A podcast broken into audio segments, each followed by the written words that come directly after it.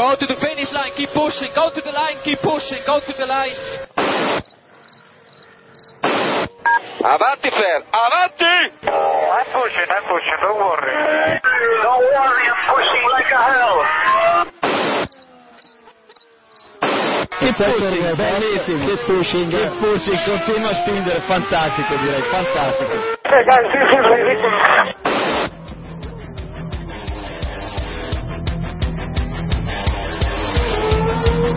Comienza Keep Pushing, tu podcast de Fórmula 1.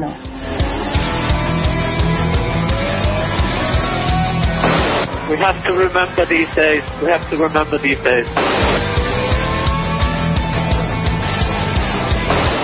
Fucking, fucking Raikkonen. What a fucking idiot. So give me the full power then. Oh, that was amazing, guys.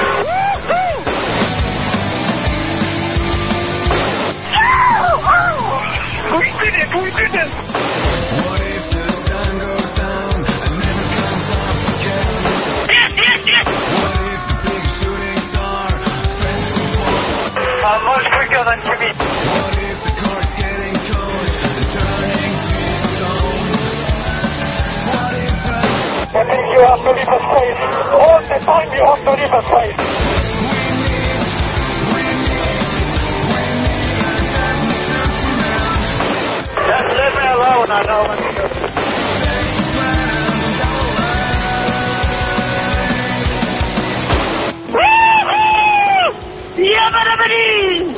Ring, ding, ding, ding, ding. Hola a todos y bienvenidos al episodio 118 de Keep Pushing Podcast, eh, episodio de análisis del Gran Premio de Malasia 2014 y también previo del Gran Premio de Bahrein, porque ya esta semana y, sin descanso volvemos a tener eh, Fórmula 1, en este caso pues eh, en el desierto.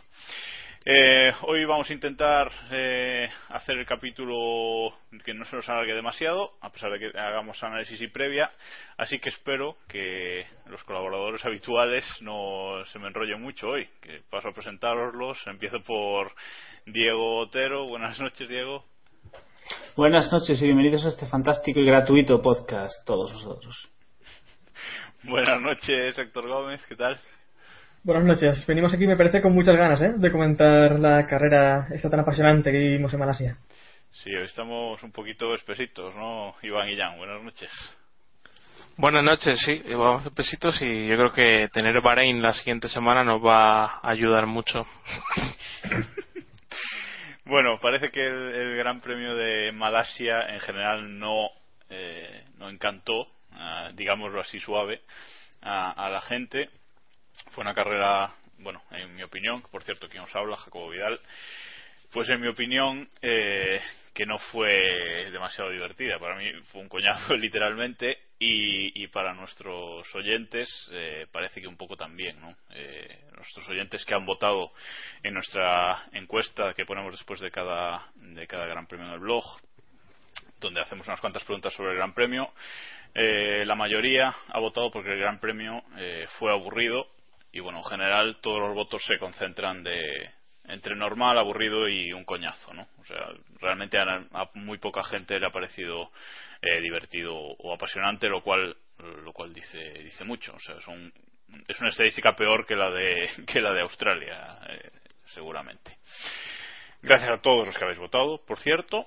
Y bueno, a ver a vosotros qué os ha parecido. Resume, resumiendo rápidamente, Diego.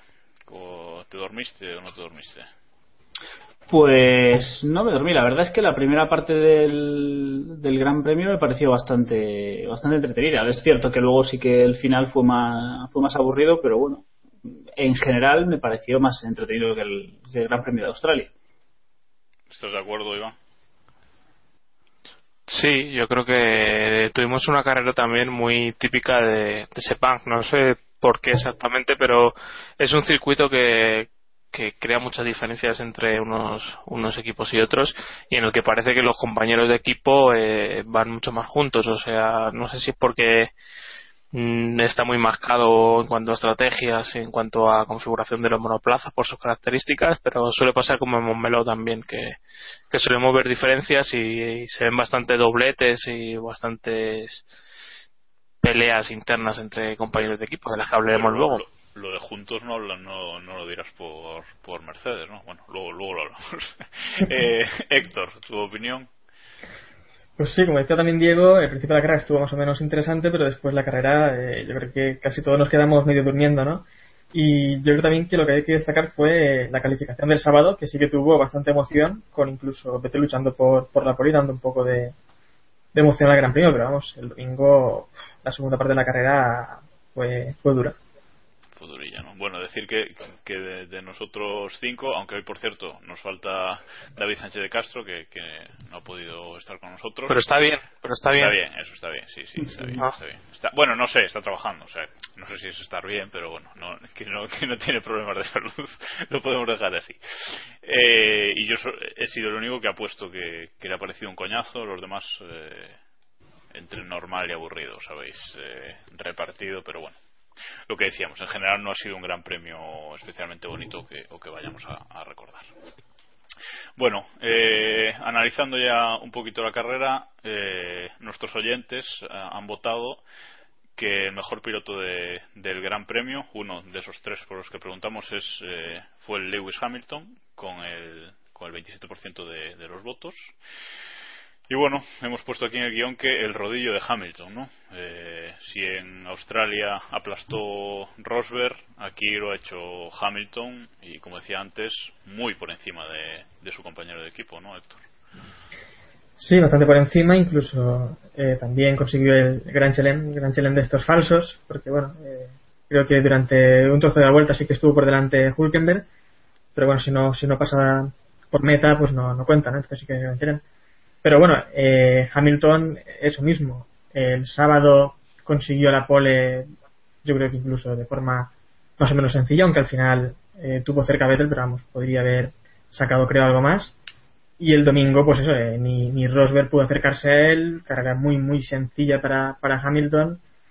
Y vamos, yo espero que, que Rosberg pueda complicar un poco la situación, porque si no vamos a tener un- un- una temporada muy, muy aburrida, muy 2011 o Brown una temporada de estas de, dormirse. Como decías, como tú mismo decías, gran challenge para Hamilton, segunda pole de la temporada para él, ya lleva dos puntos, podemos, podemos decir, en ese nuevo trofeo de la, de la FIA que va a valer para poco. Y primer doblete de Mercedes desde 1955, con Fangio y, y Moss, ¿no, eh, Diego? Pues sí, eh, mer- primer doblete de Mercedes que no lo tuvimos en, la, en el anterior Gran Premio porque por los problemas de Hamilton, pero bueno, creo que nadie dudaba de él y en general un Gran Premio de Hamilton simplemente espectacular. Comentaba David Plaza que por Twitter que como este año sea uno de los años buenos de Hamilton, de los que está centrado y no se le va la cabeza, nos podemos olvidar nosotros y todos sus competidores de, de toserle simplemente. Yo creo que no se puede ser estar más acertado. Visto el rendimiento del inglés en este Gran Premio, yo creo que todos, y eso incluye a su compañero de equipo, deberían estar bastante asustados. ¿Lo veis, lo veis centrado, de verdad? Sí, ¿no? Parece que este año se ha deshecho de todas esas distracciones. El coche ayuda bastante, la verdad. Si tienes un coche que te permite ir con un poquito más de margen que el resto, eh, eh, le va a ser sencillo por lo menos estar arriba. Eh, tiene el cero de, la, de Australia, que no hay que olvidarse de ello. Yo creo que no Rosberg no se lo va a poner fácil, pero sí es cierto que, vamos, divino problema, ¿no? El pelearse con tu compañero de equipo. En circunstancias ideales, yo, por ejemplo, hemos hablado mucho de Rosberg y yo particularmente bien en los últimos, en los últimos episodios, pero vamos, eh, creo que cualquiera mm, es capaz de, de ver que el Hamilton perfecto es mejor que el, Hamil- que el Rosberg perfecto. O sea, si está un 100%, eh, creo que debería sobrarle para, para vencerle en esa lucha particular. Eh, y eso que dijo de que hizo, bueno, no sé si fue exactamente así, pero dijo que hizo su, la vuelta rápida del sábado, bueno, la pole, en su vuelta de, de desaceleración o algo así. No sé qué dijo, un poco una sobradez así, ¿no? Como que tenía todavía mucho margen eh, en una clasificación, que por cierto vivimos en agua y que sí, esa sí fue bastante interesante. Eh, no sé, ¿cómo lo veis? ¿Esto si fue muy sobrado o, o en realidad eh, se ve que tiene ese margen? Héctor. Chuzos de punta, ¿eh? Por cierto, chuzos de punta. En... Chuzos de punta, por cierto, sí. En, en, ma- en, en marzo aguas, aguas mil era, ¿no? O como, sí. En abril, sí, a 2000, pero bueno, estaba ahí. Acerté, acerté, y es lo importante.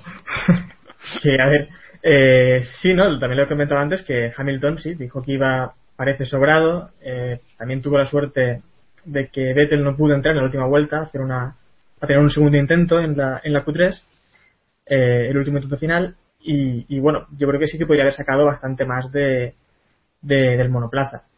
Eh, pero también sobre lo que comentábamos de la lucha Rosberg con, con Hamilton, también hay que tener en cuenta que Mercedes está ahora por encima, pero puede ser simplemente también porque han llegado con el trabajo muy hecho eh, ya a la pretemporada, que ahora vimos también en Jerez, fueron los que habían llegado ya totalmente con, con los deberes hechos, y en estas dos primeras carreras también lo estamos viendo. Eh, el coche está bastante por encima, pero equipos como Red Bull están avanzando muy rápido también en, en cada carrera. Ya hemos visto también esta, esta carrera podio, en la otra también tuvimos a, a Ricardo. Y bueno, que yo creo que cuando lleguemos a Europa, esto se puede igualar un poco más. Y es lo que espero, al menos. Y cuando veamos el campeonato un poco estabilizado, pues podemos ver lucha por la victoria, ¿no? Sí, de momento eh, Ma- Malasia nos ha regalado a, a Vettel y a los Ferrari un poquito poquito más arriba, yo creo. Al menos sí, sí que se han mostrado en, en esta parte eh, en la lucha con, con Mercedes, con Mercedes, con McLaren y Williams, que sí que parecía que en Australia estaban por delante, aunque los Williams sí que quedaron, quedaron más atrás. Me da la sensación de que Ferrari aún le queda un poco, pero no sé, no sé cómo visteis a, Red Bull. Eh, yo creo que un podio de Vettel tan cómodo, no sé, no sé si era algo que esperabais. Desde luego la porra yo creo que no lo pusimos nadie. Yo dije que iba a destacar, pero no esperaba. Ojo, pero también yo dije que no esperaba. Yo, Yo- tercero en la porra. Bueno, yo dije que, iba a que esperaba que destacase, pero no esperaba un- tanto como un podio de él. Creo que, creo que hizo un fantástico gran premio, que consiguió lo máximo que, que podía conseguir eh, con ese coche y creo que Red Bull, de hecho Mercedes ya ha comentado un poco por quitarse por quitarse el, el título de favoritos de que, eh, que Red Bull está avanzando mucho más rápido que el resto y que hay que tener cuidado con ellos. En otras temporadas ya nos han demostrado que si alguien sabe darle la vuelta o evolucionar un coche son ellos. Sabemos que tienen un buen paquete aerodinámico, así que poco más. La pregunta es en qué momento vamos a ver a Vettel ganar una carrera. No sé si Héctor cree que será pronto o Espera, Hombre, espera, antes, antes, de que entre Héctor, tengo que decir que no mienta, porque él pudo hacer lo que quiso en la porra de Castrol, pero en la porra que está colgada en nuestro post, en nuestro blog, cuenta. ahí no ha puesto a Vettel por ningún lado, de hecho no lo hemos puesto nadie, eso sí, todos hemos acertado la pole de, de Hamilton y cuatro de nosotros incluso la, la victoria, o sea que Héctor... Pero en Castro, que es donde se reparten, en Castro, que es donde se reparten los puntos, el El juego es bacalao, sí, el. Héctor, no sé, si, no sé si sabes que hay una norma que dices que si más de un gran premio pones una porra distinta en Castrol que en el blog, te echan de la liga. No sé si, la- si te lo habían contado. Sí, me lo han contado, pero da igual. podcast, yo- ¿eh? Bueno, sí. Como le, ha, como le ha ocurrido a David, pero eso lo hablaremos otro Bueno, puedes, puedes seguir con tu opinión, venga. ¿De qué hablábamos? Ya, ya no me De, acuerdo de... de Vettel, de Vettel y, y de Vettel Sí, no, ah, sí, me preguntaba, eh, digo que si veo a Vettel y Red Bull ganando antes de... Yo creo que hasta que lleguemos a Europa, eh, Mercedes va a dominar prácticamente todas las carreras. Veremos si Rosberg puede apretar un poco a Hamilton al menos. Pero vamos, lo que viene ahora, Bahrein, China, eh, no creo que en estas carreras pueda, pueda Red Bull dar ese salto de ganar. Al, el, al podio hemos visto que es posible. Pero ganar igual que con Ferrari. Esto, estas primeras carreras deben ser para Mercedes. ¿Habéis leído eso que, que ha dicho Red Bull ayer o hoy? Que, que en cuanto a ellos, que su, su opción de mundial, su opción de, victorias, está en manos de, de Renault. O sea, en cuanto Renault les dé un motor que esté al 100%, que de momento creo que ha dicho la propia Renault que lo tienen al 70%, al 70% lo probaron en Malasia, que ellos están, eh, están dispuestos y preparados para volver a ganar. Hombre, Sí, si, si Vettel ha hecho esa carrera con un motor al 70%, eh, yo del resto de equipos me preocuparía si Renault consigue hacer que ese motor vaya como tiene que ir. No sé qué iba a decir Iván, pero No, que, que si es posible que así sea, sobre todo con un mundial tan tan largo, pueden pasar cinco o seis carreras sin dar con la tecla, pero luego si, si se recuperan, tenemos el precedente del año pasado, que estaba la cosa igualada y después de verano no hubo, no hubo campeonato. Así que es, es un planteamiento que, que puede suceder, ¿no? Que Mercedes tenga esa primera fase del campeonato y que, y que Red Bull acapare esa segunda segunda mitad. Veremos a ver si, si alguien en medio es capaz de capaz de, contrarrestar eso. Y yo quería también comentar un poquito la hemos hablado de Hamilton, la carrera de Vettel. Eh, a mí me parece bastante loable la, la carrera que, que, hizo, sobre todo la clasificación del sábado, y como en carrera fue capaz de, de aguantar esa posición y pelear, pelear a Rosberg. Eh, la salida un poco demasiado al límite, pero luego en carrera sí que sí que estuvo muy cerca, más cerca de, lo que cualquiera hubiéramos dicho. En realidad fue el único que pudo que pudo acercarse lo suficiente a, los Mercedes, por lo menos a Rosberg, como para hacer dudar al equipo al equipo Mercedes, ¿no? En cuanto a estrategias y en cuanto a, otro tipo de cosas, ¿no, Héctor? Sí, pero también por las condiciones de la pista, ¿no? Yo creo que en seco Red Bull no estaba para estar tan cerca de, Mercedes aún. No, pero en, en carrera estuvo cerca bueno, cerca, relativamente cerca, ¿no? Hamilton estaba a un mundo también y porque y porque no quiso sacar más, ¿no? También imagino. Bueno, pero me refiero de Rosberg, es cierto que al final sí se separó bastante, pero bueno, la línea de meta la cruzó a 8 segundos, creo, o sea que 7 segundos de, y también mirando, estaba mirando las preguntas en, Pregunta KP que nos mandan en Twitter y ponía aquí Juan Muñoz esta misma pregunta, nos preguntaba si creemos que algún equipo como Red Bull o Ferrari eran capaces de, llegar a, Mercedes. Y quería unir también con esto. ¿Veis a Ferrari llegando a esa lucha? Primero, el dato, primero el dato que hay que dar eh, es que este fin de semana, entre los nueve primeros eh, clasificados del Gran Premio, hay siete motores Mercedes, un Renault, que es el de Vettel, y un Ferrari, que es el de, el de Alonso. O sea que eh, esa pregunta de si van a poder llegar a Mercedes, yo tengo mis dudas este año, por, por lo menos. Eh, creo que tienen mucho trabajo por delante. En cuanto a motor, ya solamente, para alcanzar el, motor Mercedes, que sin duda se, ha visto como, como el mejor del mundial hasta el momento, ¿no, Diego? Yo, como he dicho, creo que Red Bull terminará pillándolos, o al menos estará muy cerca. No sé si será dentro de dos grandes premios o de diez, eso ya definirá un poco el campeonato y en Ferrari, pues sinceramente y viendo las experiencias de años pasados, me cuesta mucho creer que Ferrari sea capaz de remontar una situación adversa. Pero bueno, Fernando seguirá ahí hasta el final del mundial, seguirá, terminará el mundial entre los tres primeros seguramente o los cuatro primeros y le salvará un poco la, la cara de Ferrari, pero al final el monoplaza parece que no está a la altura. Y no sé si alguien cree que este año sí Ferrari va a poder subirse al carro y remontar al resto de equipos. Mm, creo que aquí ninguno ninguno tenemos demasiada fe en, no, lo, que está lo que está claro también claro es que Ferrari ha apostado un poco por parece por la fiabilidad no eso también tiene que imagino que tiene que ver con, con Alonso que, se centra también mucho en esto igual que en el ritmo de carrera. Pero puede ser una ventaja en esto en la lucha al final por el mundial pero para conseguir una tercera posición o cuarta como decía Diego para ganar no se gana con terceras o cuartas posiciones, ¿no? Pero vamos, eh, lo comentaba también antes Iván, ahora hemos un poco, pero lo que más claro se ve es que Ferrari es un coche de momento fiable, más fiable tal vez que Mercedes y Bull, no sé qué opina Iván. Sí, fiable en el caso de Raikkonen, digo en el caso de Alonso, porque Raikkonen sí que ha tenido más problemas en los últimos, en los grandes premios y tampoco ha, ha demostrado que quizá eh, el coche no es tan estable como, como puede parecer. Eh, me da la sensación de que estamos en la misma historia que comentábamos en Australia. Alonso ha sacado dos grandes resultados, eh, una calificación espectacular el sábado también, y, pero claro, eh, con, con, cuartos puestos no, no puedes aspirar al mundial ni siquiera a pelearlo o aguantar vivo hasta la última fase de, de la carrera y esperemos que Alonso siga rayando a este nivel y que Ferrari dé con la tecla porque si no me temo que va a acabar con el mundial perdido eh, a mitad de temporada tanto él como como otros muchos y Mercedes y, Red Bull se recuperan y, son los que se juegan las victorias.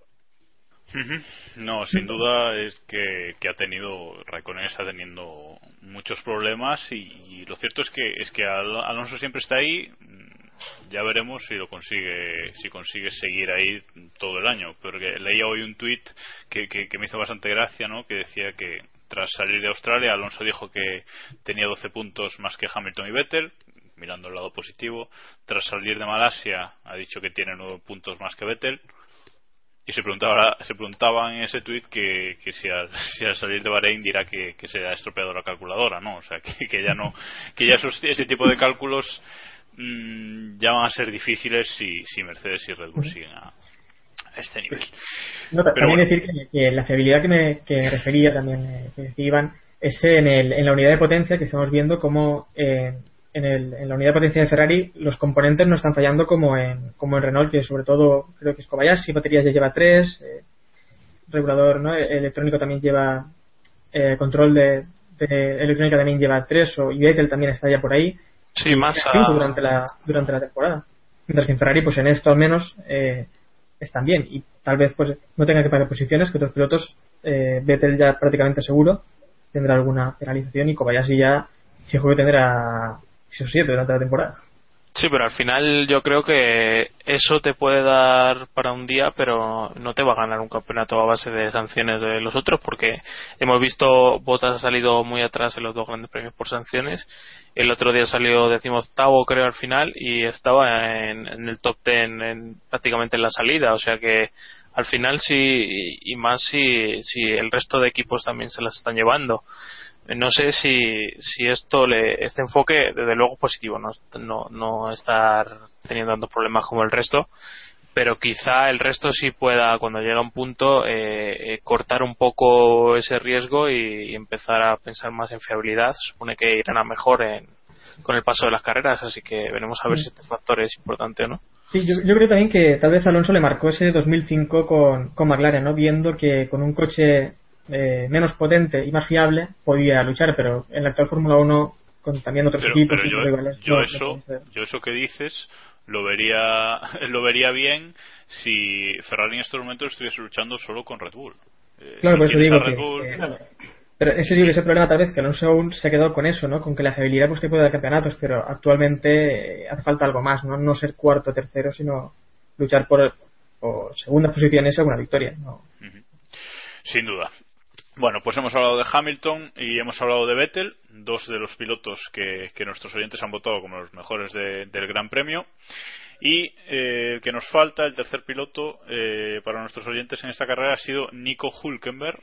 Eh, y bueno, por, por ir eh, aligerando un poco, me gustaría comentar sobre él, sobre la carrera suya y sobre también sobre la de Kvyat, que ha vuelto a, puntuar con el Toro Rosso, segundo gran premio en la Fórmula 1 para él y segundo gran premio que, que puntúa, décima posición en, en, este gran premio y bueno, eh, gran arranque también para él. ¿Cómo, ¿Cómo los visteis a los dos, Diego?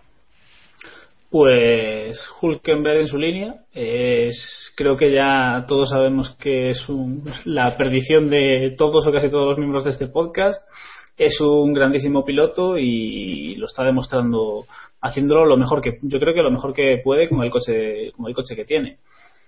Eh, poco más podemos decir de él. Esperar que consiga un buen resultado en un circuito que sea más propicio a su a su monoplaza.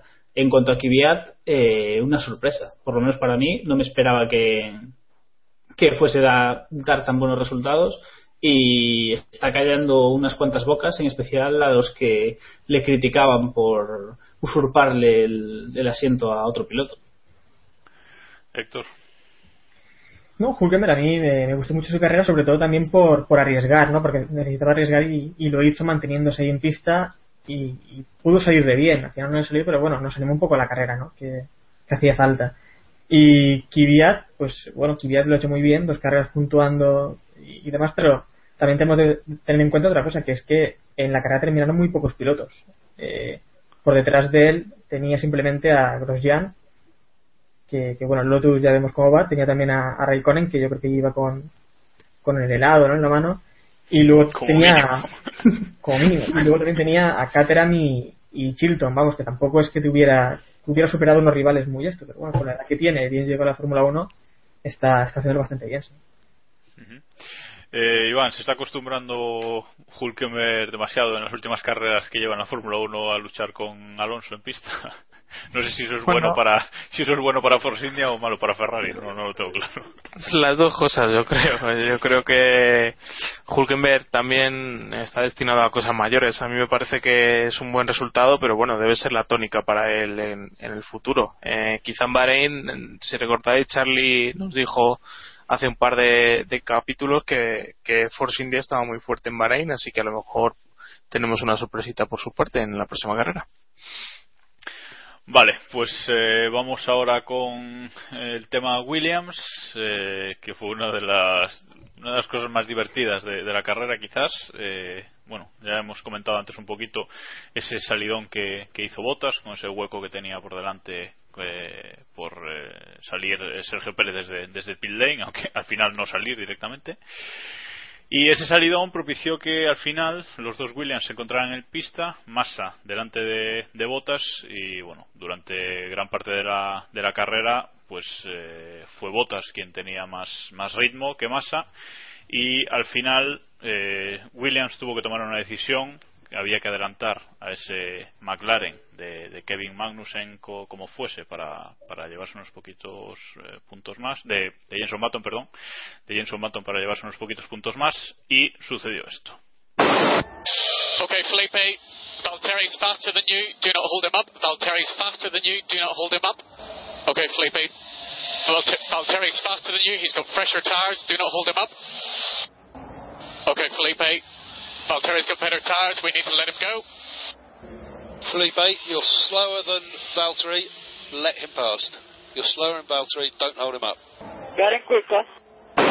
tiene tiene guasa el asunto que ingeniero de pista primero y luego creo que eh, ingeniero de pista de Felipe y luego otro otros ingenieros de- del muro de Williams le dijesen a a Massa ese Valtteri is faster than you exactamente con, con las mismas palabras de, con aquella polémica en, Alemania de, Ferrari, ¿no, Iván? ¿Cómo, ¿Cómo viviste ese momento personalmente?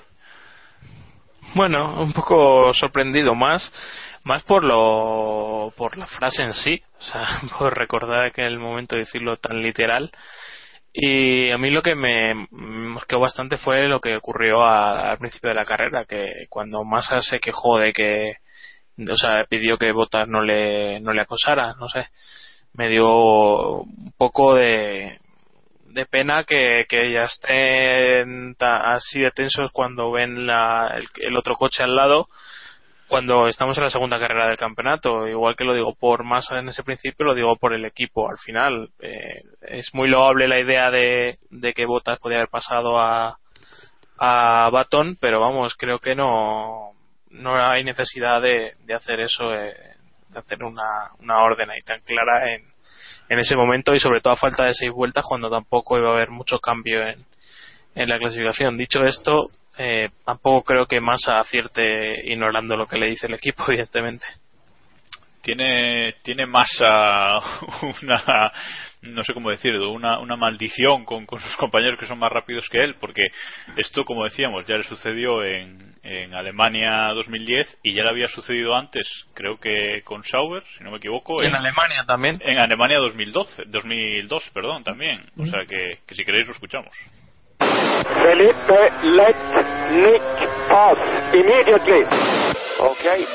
So, Fernando is faster than you. You confirm you understood that message? y ahí está o sea que, que bueno no sé cómo lo ves tú Héctor Pues bueno, es que a mí esta frase eh, es más coña de, de Twitter, no entre nosotros, que, que lo diga su ingeniero de pista, ¿no? Y es que Felipe Massa más o menos ha tenido tres momentos que han marcado su carrera, ¿no? Que han sido el accidente de Hungría que tuvo, eh, perder el Mundial como lo perdió, y, y lo de Alemania 2010, que también le, yo creo que le marcó bastante y, y ya le dejó como segundo piloto, ¿no? Eh, con estas órdenes de, de Ferrari. Y, y bueno, es que también sabemos todos lo flojo que es Massa psicológicamente. Y no puede ser que, que su ingeniero de pista pues le venga con, con estas palabras tan literales que, que yo imagino que a él le tuvo que parecer como que se estaba riendo eh, en su cara. Es, es como decías, que guasa. básicamente básicamente todos lo vimos así yo creo ¿no? Sí, sí, sí. Y, hombre, yo entiendo que a más se le sentara mal también la elección, sobre todo la elección de estas palabras, ¿no? Y, pero vamos, él es un piloto que al final debe competir también para su equipo. No es. Eh, si podían conseguir más puntos, que, que, que lo podían hacer, eh, No, no sabemos exactamente si lo habrían conseguido, pero vamos, era posible hacerlo y Bottas era más rápido que, él en ese momento. Así que lo debería haber intentado. Hombre, si el equipo, si el equipo estaba viendo que, que Bottas realmente era más rápido, por, pues por la telemetría, y llevando toda la carrera más ahí detrás de un McLaren o, o gran parte de la carrera, eh, podrían haberlo probado, ¿no? Eh, directamente creo yo. Vamos, no sé, porque el McLaren de Baton tampoco es que estuviese siendo eh, rápido, o sea que. No, y por radio escuchamos también a Baton decir que. Bueno, se, le- se les veía un poco asustados por esta posibilidad, ¿no? De que se acercara Botas que venía con más velocidad. Bueno, algo más que, que comentar. Bueno, Diego, dime. dime. Eh, no, simplemente quería decir que yo creo que, dada la, es la segunda carrera del mundial, dado la frase en concreto que yo creo que fue más una casualidad que otra cosa, yo supongo que Williams, si actuó así, es porque realmente veía muy claro que, que Bottas iba a poder pasar a, a Baton. Si no, no entiendo que se hayan metido en semejante berenjenal por una posibilidad remota. No sé si van los es, es que, vamos, durante, yo creo que durante toda la carrera se vio bastante claro que, que el Williams tenía mucha más velocidad que, que el McLaren de Batón. O sea, no sé si recordáis cuando llegó atrás que parecía que le iba a durar dos, dos curvas y, y se tiró toda la carrera detrás de, detrás de él. Esto, esto también hay que decir, es mucho de masa, ¿eh? Esto de llegar a un coche Sí, eh, sí. siendo, siendo mucho más lento que el suyo y quedarse detrás infinito. O sea que, vamos. Pero a este chico alguien le ha explicado que esto va de avanzar hacia adelante. Pues a lo mejor es que no lo sabe, ¿eh? A mí lo que a mí lo que lo que más me gusta del mensaje de radio, si, si se escucha entero, no lo hemos puesto entero, pero bueno, si buscáis en, en YouTube hay por ahí toda la conversación de radio de, de Williams con sus dos pilotos y en todo el rato que el equipo le está diciendo a Massa que deje pasar a Botas, que lo deje, de, de distintas formas se lo dicen, le dicen a Botas que pase también. Massa lo único que dice es en un pequeño momento dice getting quicker, ¿no? O sea, eh, yendo más rápido, ¿no? O sea, que como cogiendo velocidad o algo así. O sea, es como ya no sé qué decir, tengo que decir algo, comunicarme con ellos y dice así como una excusa que no que no venía tampoco a, nada, ¿no? Pero bueno.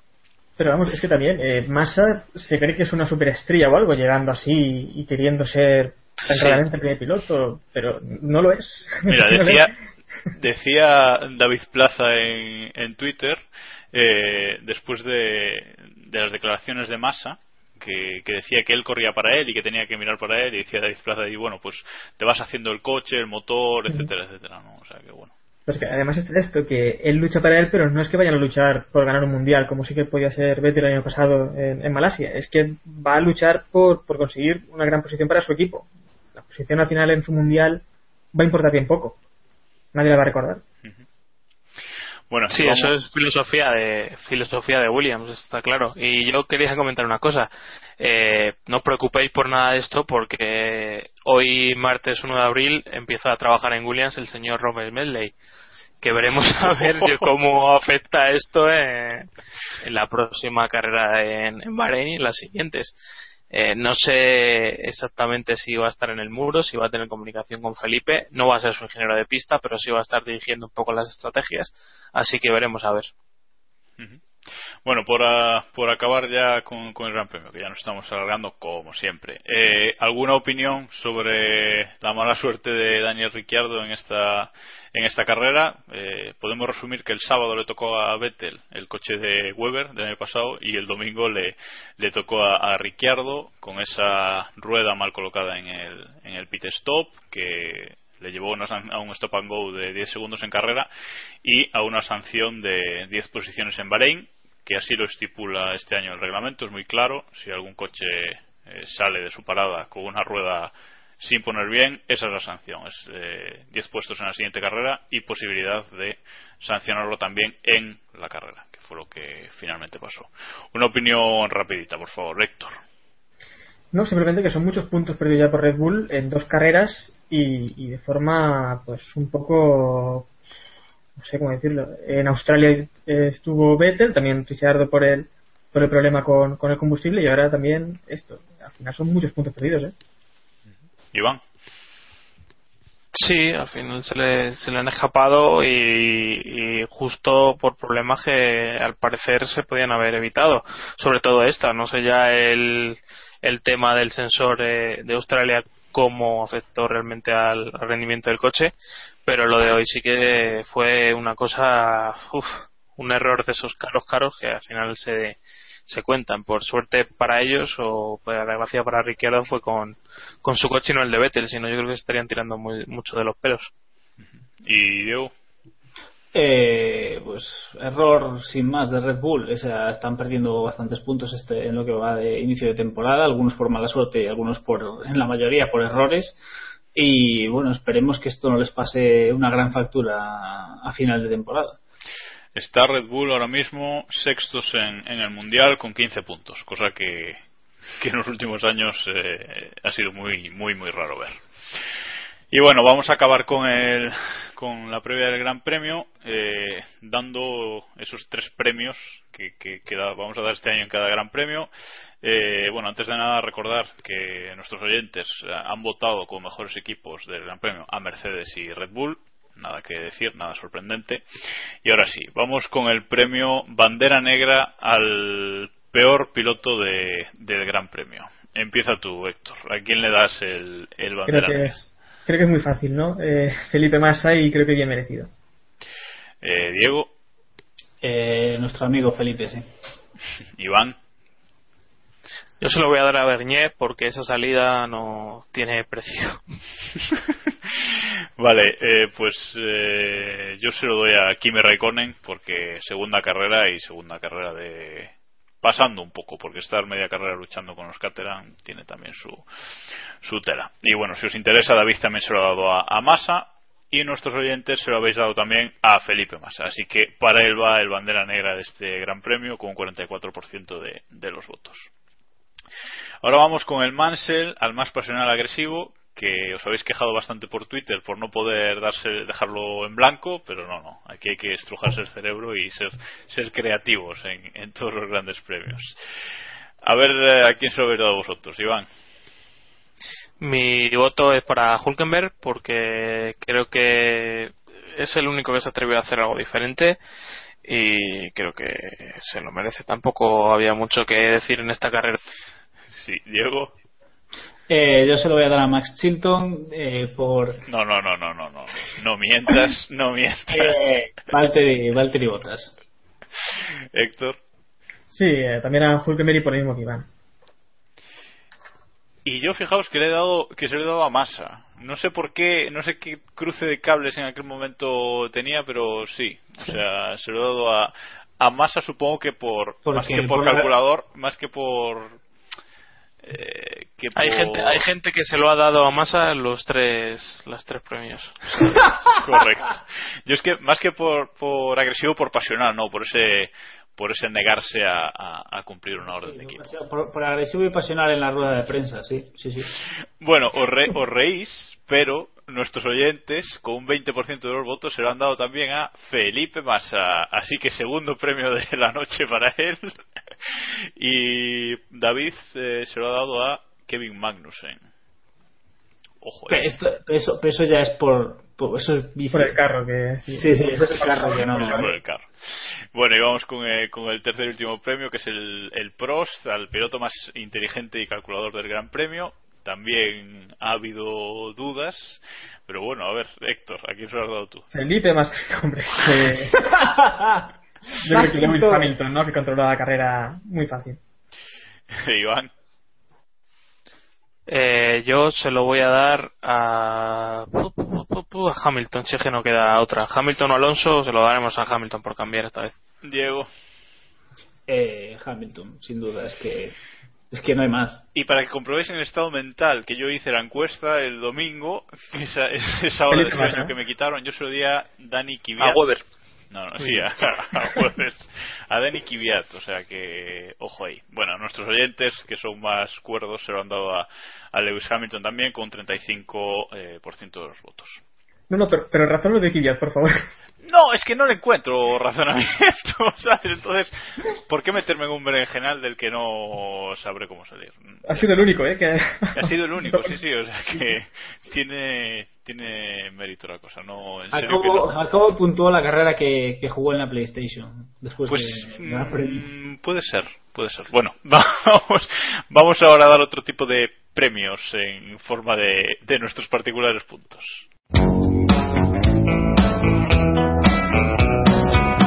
El Mundialito.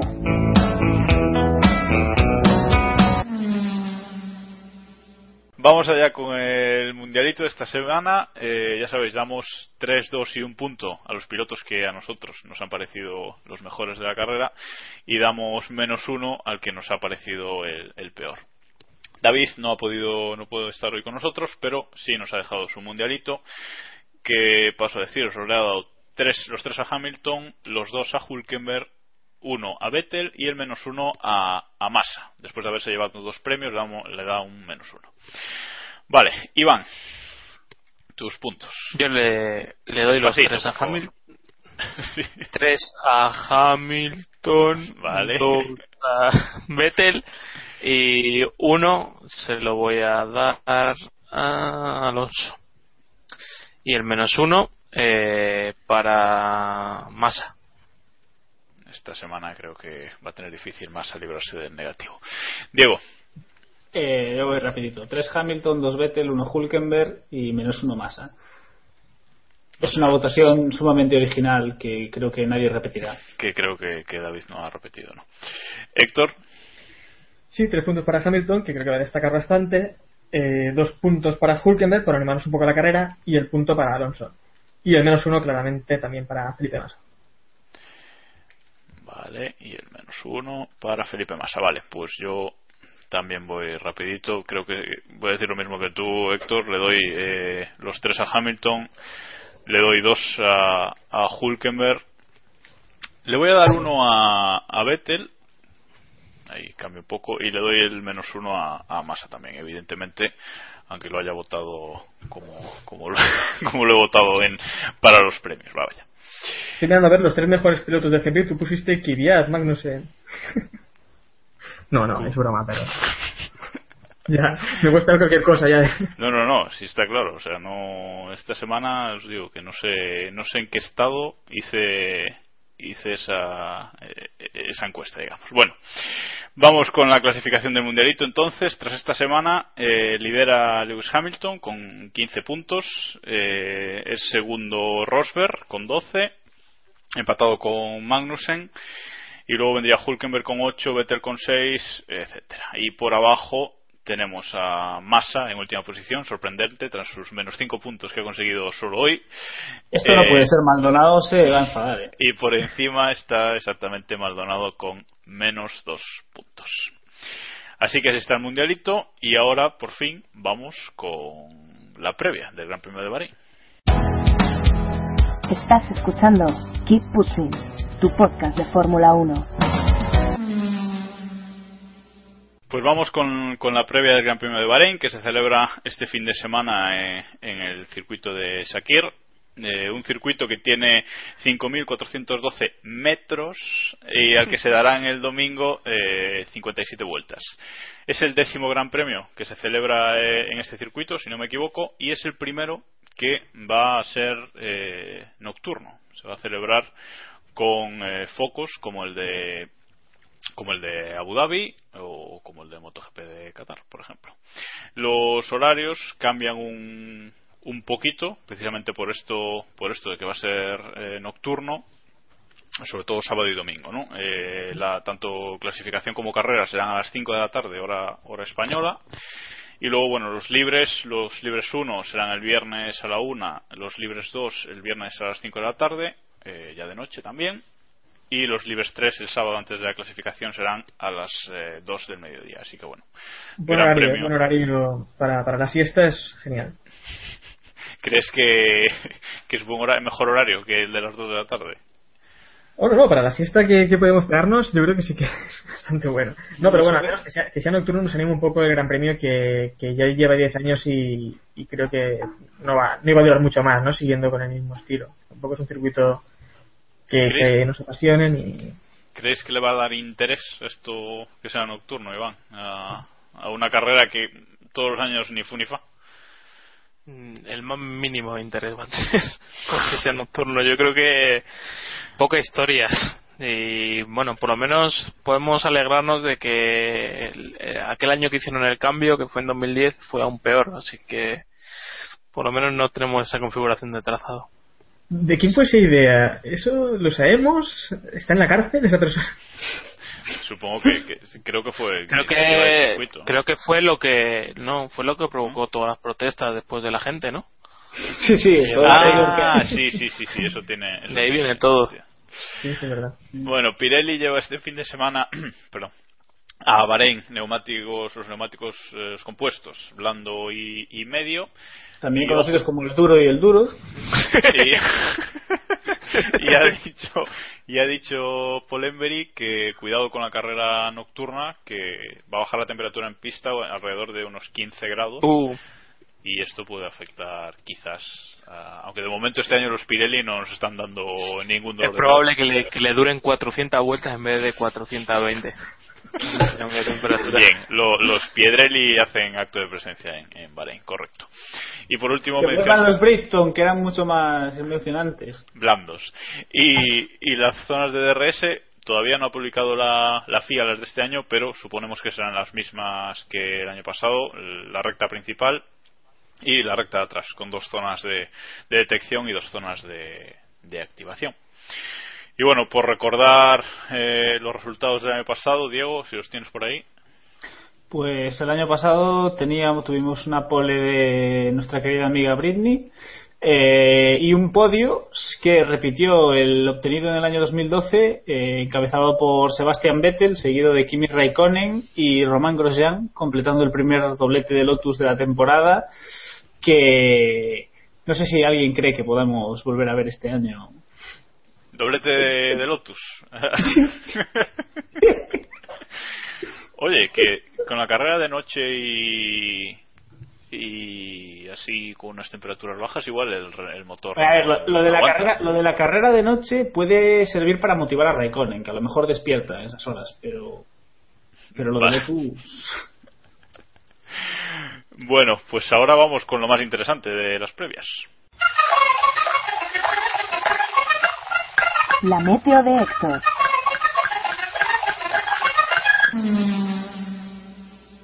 Héctor, dinos.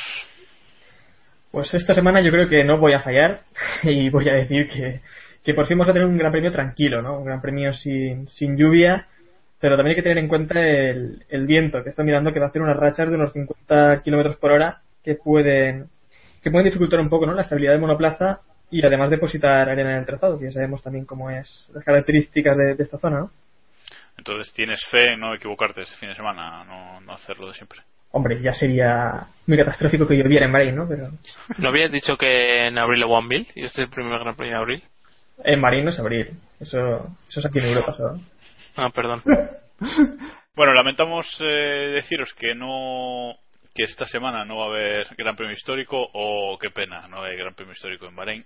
Eh, no, porque sí, Tantas no- opciones no nos hemos tantas decidido. opciones no, no os puedo decirnos, pero en los capítulos que sea análisis y previa vamos a, a eliminarlo porque si no haríamos el capítulo demasiado pesado, creemos.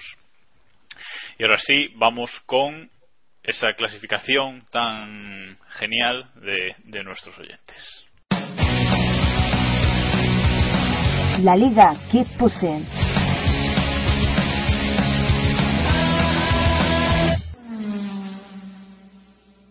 Bueno, me he olvidado de, de preguntaros antes. Eh, ¿Quién creéis que va a destacar en Bahrein?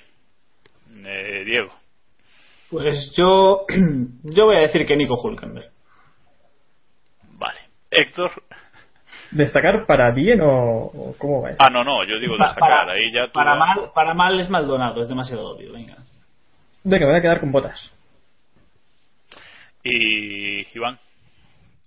Yo tengo la impresión de que vamos a seguir la tendencia que hemos visto y que McLaren y Williams van a ir un poquito para abajo y el resto va a ir un poco para arriba. Yo creo que Ferrari va a estar mejor de lo que de lo que ha estado en las últimas carreras.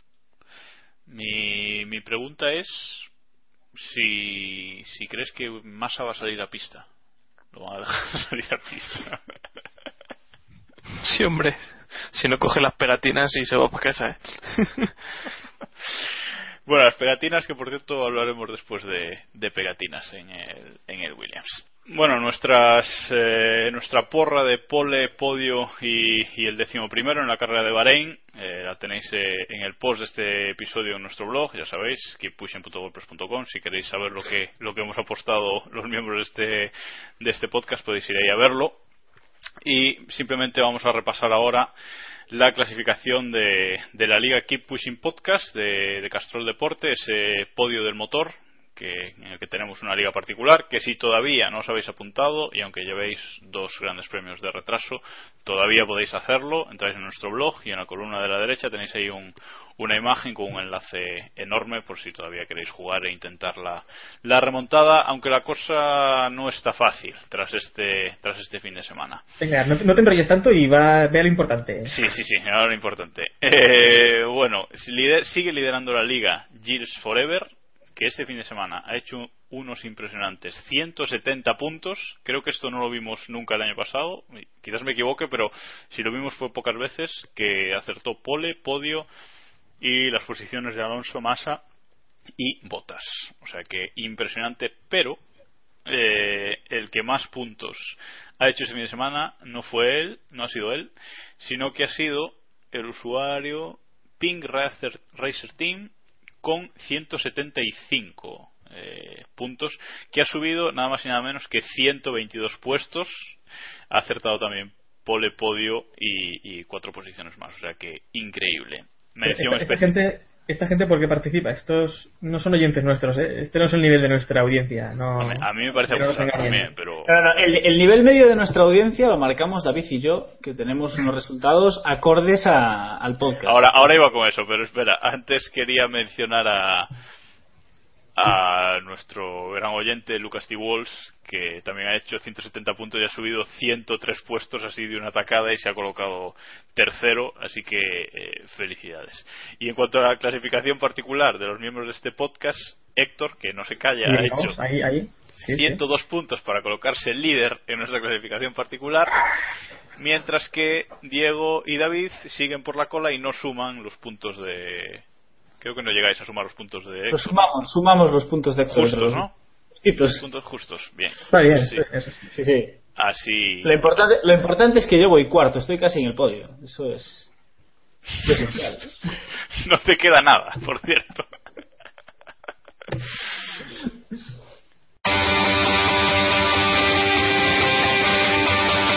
La pregunta del oyente. Pues sí, vamos a contestar ahora a algunas de, de las preguntas que nos habéis hecho por Twitter con el hashtag eh, PreguntaKP. Ya sabéis que intentaremos contestar todas las que podamos eh, mientras nos dé el tiempo, más o menos. En un minuto. Así que, así que vamos, vamos allá. Eh, tanto eh, arroba lusa como arroba runequest nos han preguntado eh, por, el, por el rendimiento de, de Kimi, ¿no? que, que si nos preocupa que, que ese, ese bajo rendimiento que se le ha visto de momento en los dos primeros grandes premios de, del, mundial. Eh, Diego, eh, ¿qué le contestas tú a esto? Eh, pues que espero que no que no se desconecte y que parece que no se está adaptando del todo bien al Ferrari. Llama mucho la atención que con un Ferrari no fuese capaz de remontar puestos en este último Gran Premio. Creo que lo comentaba Sergio Marcus por Twitter eh, eh, este domingo y hombre, yo tengo la esperanza de que de que se ponga se ponga a tono, pero yo creo que es más una cuestión de que no se siente a gusto en el Ferrari que de motivación o, o de ganas. Entonces, en principio, si se amolda un poquito él el Ferrari, irá mejor, ¿no? Espero. Eso espero. Vale, eh, pues sobre. También nos preguntan sobre Williams, tanto el usuario arroba smurfdeu y, y Lucas T. Walsh, del que hablábamos antes, nos preguntan eh, que si Williams no ha consumido. Eh, ¿Por qué Williams no ha consumido toda la gasolina en carrera? Bueno, no lo hemos comentado hasta ahora, pero este fin de semana por fin hemos visto el nuevo gráfico de la FON sobre, sobre consumo, muy, muy interesante, la verdad. Y bueno, hacia el final de la carrera se veía que Williams todavía tenía eh, bastante combustible en el, me saldrá, en el depósito eh, y no, en teoría no, no lo gastaron todo. No sé qué, cómo explicas esto, Iván. eh, según ha comentado Botas después de la carrera, eh, Williams salió con menos de los 100 kilos de, de combustible.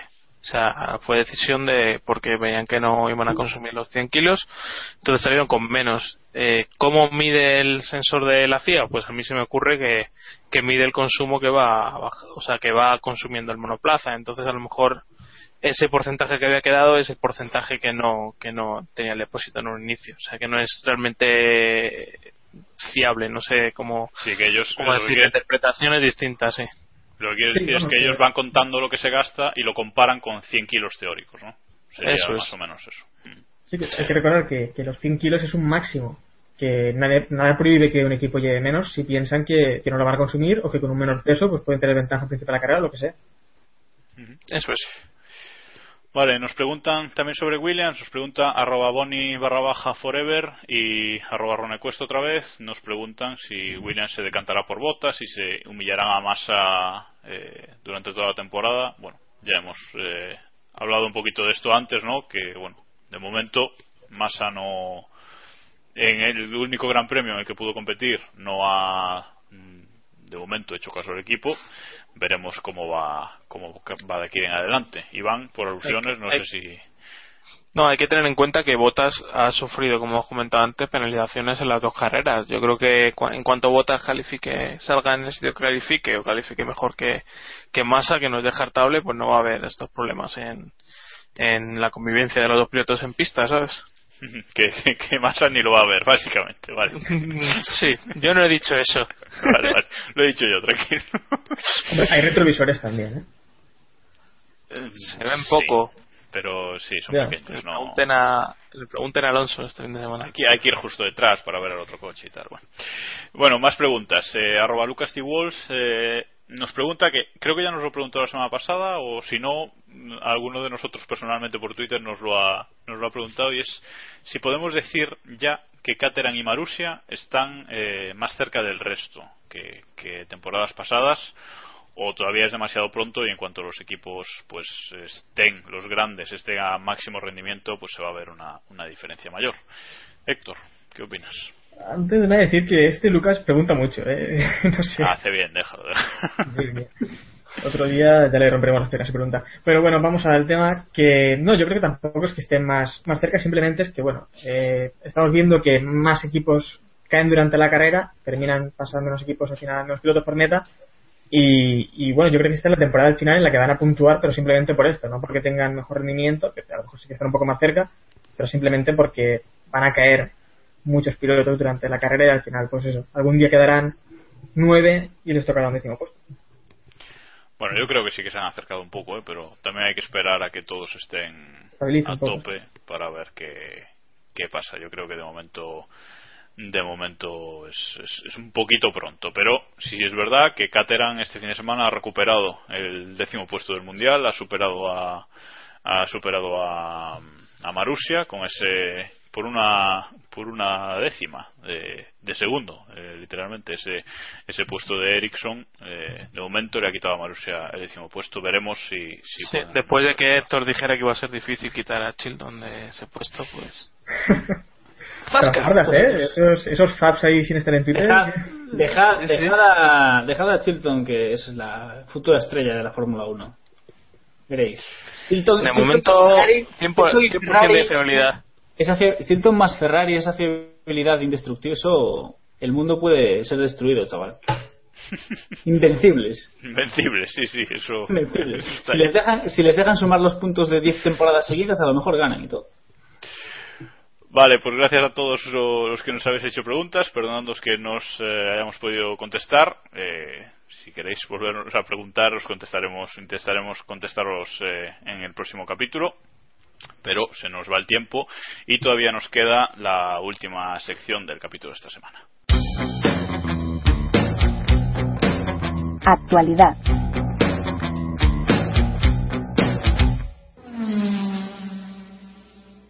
En actualidad esta semana pues tenemos cuatro temas de, de los que hablar. Eh, el primero es que Niki Lauda ha señalado a Red Bull como el segundo equipo en, en rendimiento. Bueno, tampoco es que se haya estrujado demasiado el cerebro debajo de esa gorra el, nuestro querido Niki, ¿no, Héctor? No, eh, prácticamente no, porque bueno, eh, de lo que hemos visto, pues eh, Red Bull es el único que al menos se ha acercado en algunas ocasiones un poco a Mercedes y, y sí, en rendimiento yo creo que sí, pero como comentaba antes, habrá que también que ver al final la fiabilidad de, al menos en unas 5 o 10 carreras, veremos cómo están los equipos en, unidad de potencia, ¿no? Pero vamos, que el auto tampoco es que haya arriesgado mucho. Bueno, tras tras, Mala, tras Australia decíamos que quizás el segundo equipo en rendimiento fuese Williams. De momento no lo hemos visto y Red Bull sí, sí está muy fuerte. Veremos en, en las próximas carreras o incluso al, al llegar a Europa que se verá un poquito mejor cómo se colocan los equipos.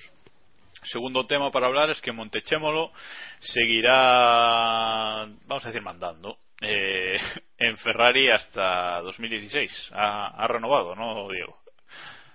Eh, pues sí, o sea, lo tendremos ahí. Supongo que se llevará, que mantendrá con él a su gran estrella del equipo, que es el señor Stefano, y juntos podrán mantener esta etapa dorada de Ferrari en el tiempo.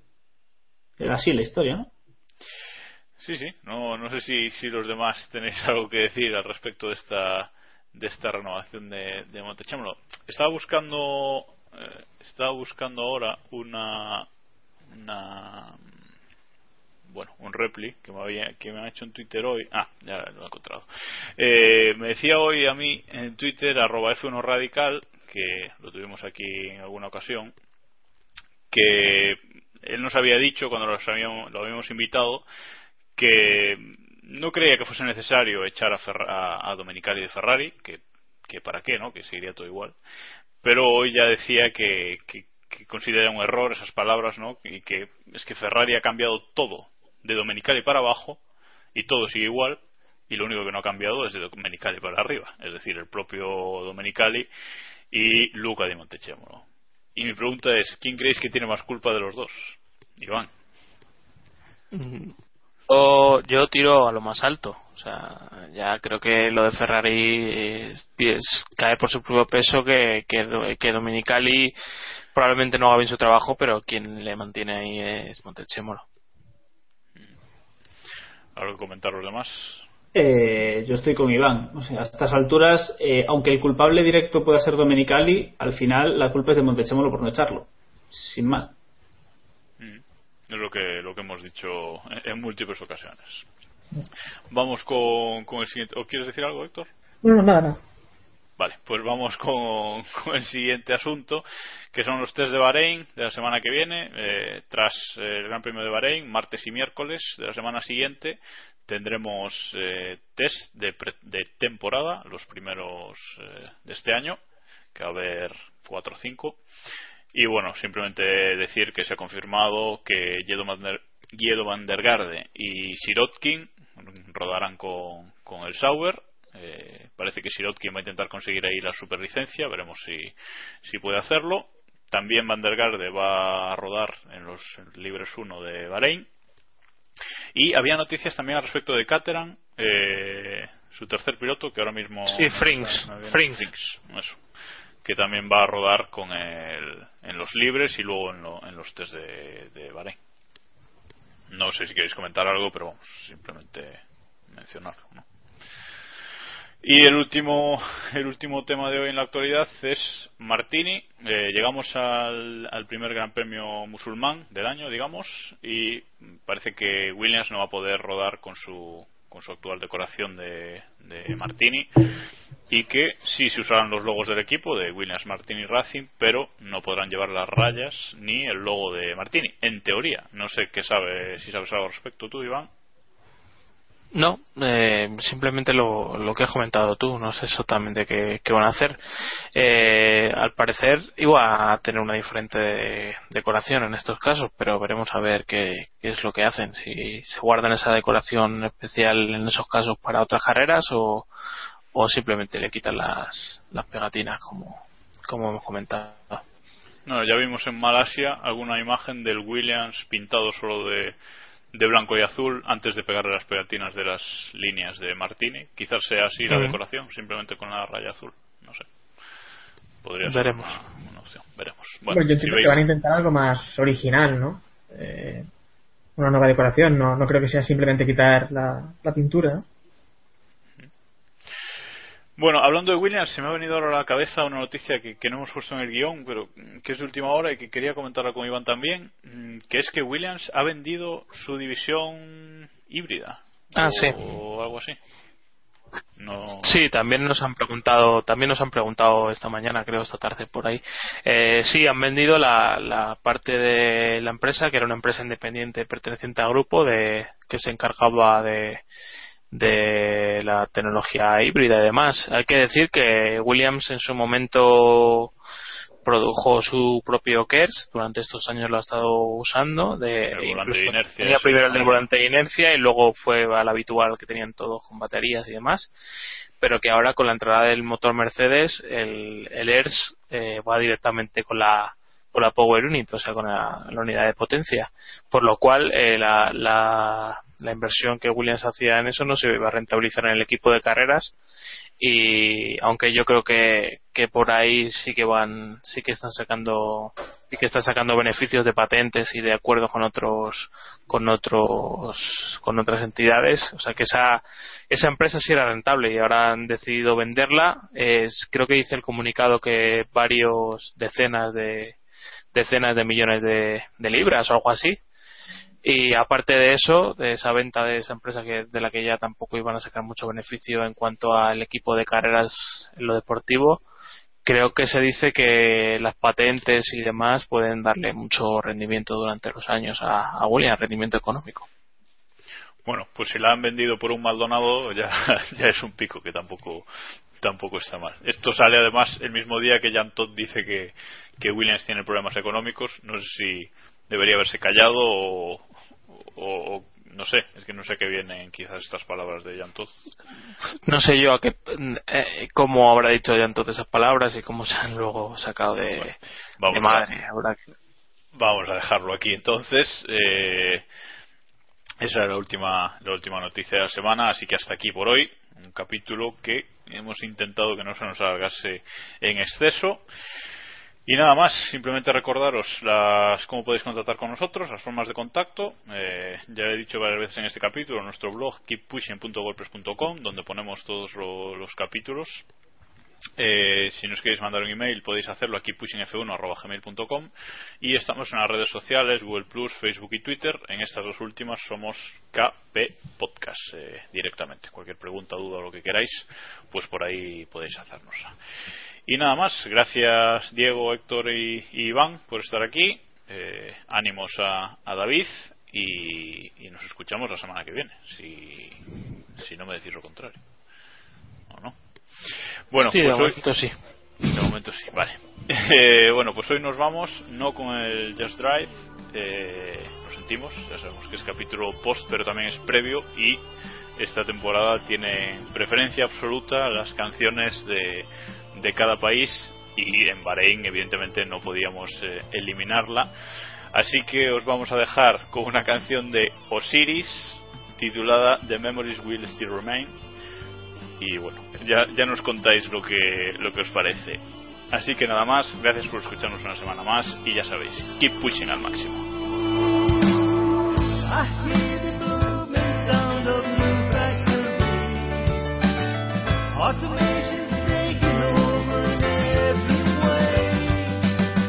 Like the bird is.